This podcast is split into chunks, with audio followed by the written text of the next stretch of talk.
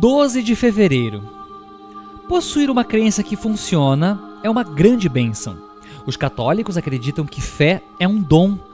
Pessoalmente, eu acredito que qualquer dom, por mais maravilhoso que seja, pode ser aprendido.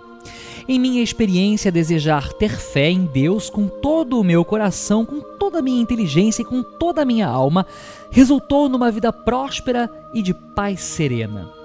Não posso afirmar que todos os meus desejos e sonhos foram realizados, mas muitos deles sim.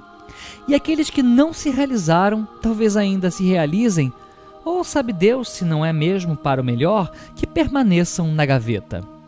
O fato é que ter uma fé que conforta e funciona foi um divisor de águas em minha vida. Meu relacionamento com Deus não só tornou possível minha recuperação, mas promoveu mudanças fundamentais no meu modo de agir, de me comportar e de perceber a realidade. Conquistei uma vida linda e alegre com os doze passos.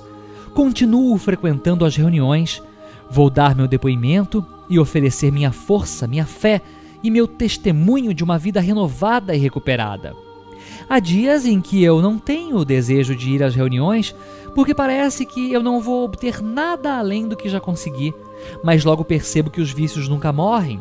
Eles permanecem quietinhos e dormentes, como uma semente de inso, e se eu der mole, eles vão se manifestar de novo.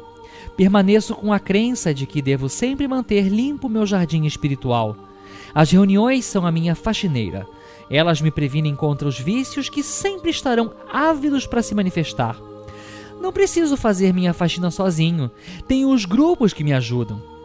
Um companheiro muito antigo sempre repetia quando eu me queixava que não tinha vontade de ir às reuniões. Se você não está com vontade de vir à reunião, chegue mais cedo. Meditação para o dia.